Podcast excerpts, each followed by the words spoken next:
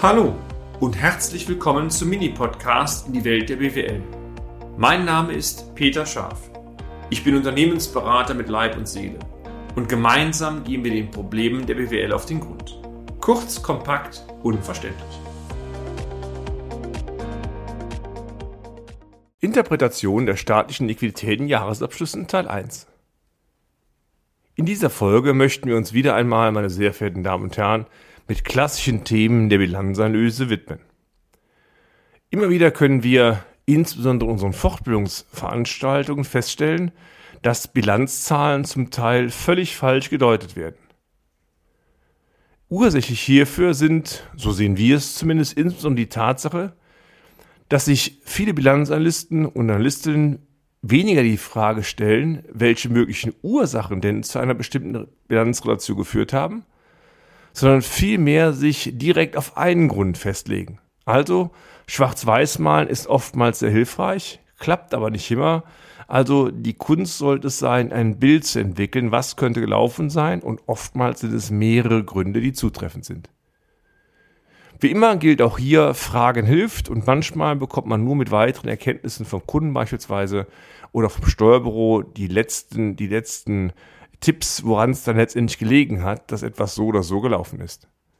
Aber wenn wir, insbesondere die Bankerinnen und Banker unter Ihnen, permanent alles von jedem Unternehmen hinterfragen würden, dann, da sind wir uns einig, dann kämen wir so garantiert nicht weiter.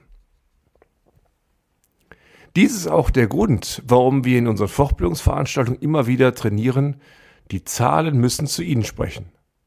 Ziel sollte es sein, dass sie sich in das Unternehmen hineindenken. Denn jedes Unternehmen ist anders. Auch dann, wenn manche Banken und Sparkassen gerne alles im Rahmen einer Standardisierung von Prozessen über einen Kamm scheren würden. Das funktioniert leider nicht.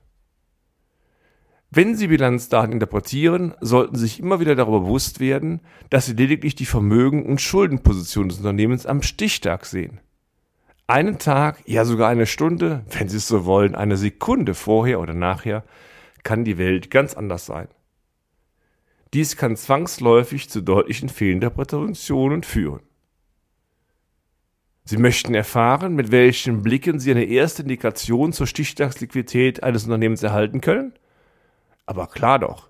Hier wiederum die ersten pragmatischen Tipps. Tipp 1. Checken Sie die Höhe der liquiden Mittel. Es geht also darum, einmal zu schauen, wie viel Guthaben sind in der Bilanz ausgewiesen. Hierbei gilt die Faustformel. Je höher der Bestand an liquiden Mitteln in Relation zur Bilanzsumme oder auch alternativ in Relation zu den Umsatzerlösen ist, desto liquider ist auch zunächst einmal das Unternehmen. Klar, dieser Blick kann sehr trügen. Zwei Punkte, Stichtagsverzerrung, das heißt der Bestand war gerade am Stichtag besonders hoch oder auch niedrig und das Zweite ist, es soll ja böse Banken und Sparkassen geben, meine Damen und Herren, die Sicherheiten verlangen. Hintergrund soll noch sein, dass wenn die Guthaben abgetreten sind in der Hausbank, gehören sie zwar dem Unternehmen, aber letztendlich stehen sie dem Unternehmen als Cash-Liquidität gar nicht zur Verfügung. Und genau das, das sehen sie nicht. Tipp 2. Definieren Sie eine Cash-Reichweite. Die Höhe des Bestandes an liquiden Mitteln ist selbstverständlich immer in der Relation zur Unternehmensgröße zu sehen.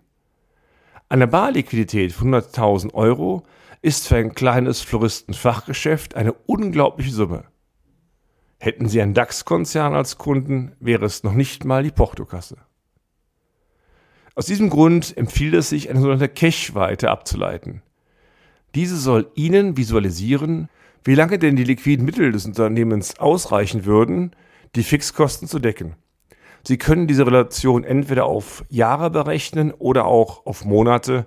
Die Kennzahl ist gleich. Sie ist definiert, liquide Mittel in Relation zu den Personal- und Sachaufwendungen.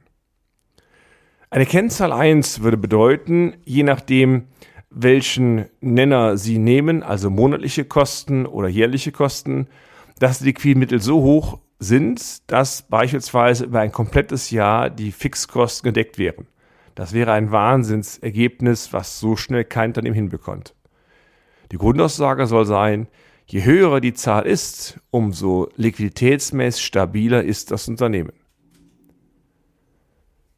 Diese Zahl hilft schon mal deutlich, ein Gespür für Liquidität zu bekommen. Aber auch hier die Thematik, die wir angesprochen haben, Stichtagsliquidität und auch ähm, Abtretung, Verpfändung von Guthaben bleibt hier natürlich dabei als Risiko. Das gilt für alle Positionen auch. Heute haben Sie zwei mögliche Indikatoren von uns vorgestellt bekommen, woran Sie die Liquidität fixieren können. In den weiteren beiden Beiträgen erhalten Sie weitere Tipps. Bleiben Sie also dran. Wir freuen uns. Bis dann, Ihr Peter Scharf. Und damit sind wir auch schon am Ende des heutigen Podcasts. Haben wir Ihr Interesse geweckt? Fein. Dann besuchen Sie uns doch einmal auf unserer Homepage unter www.scharf-office.de und schalten Sie auch beim nächsten Mal wieder ein auf eine kleine Reise in die Welt der BWL. Ihr Peter Scharf.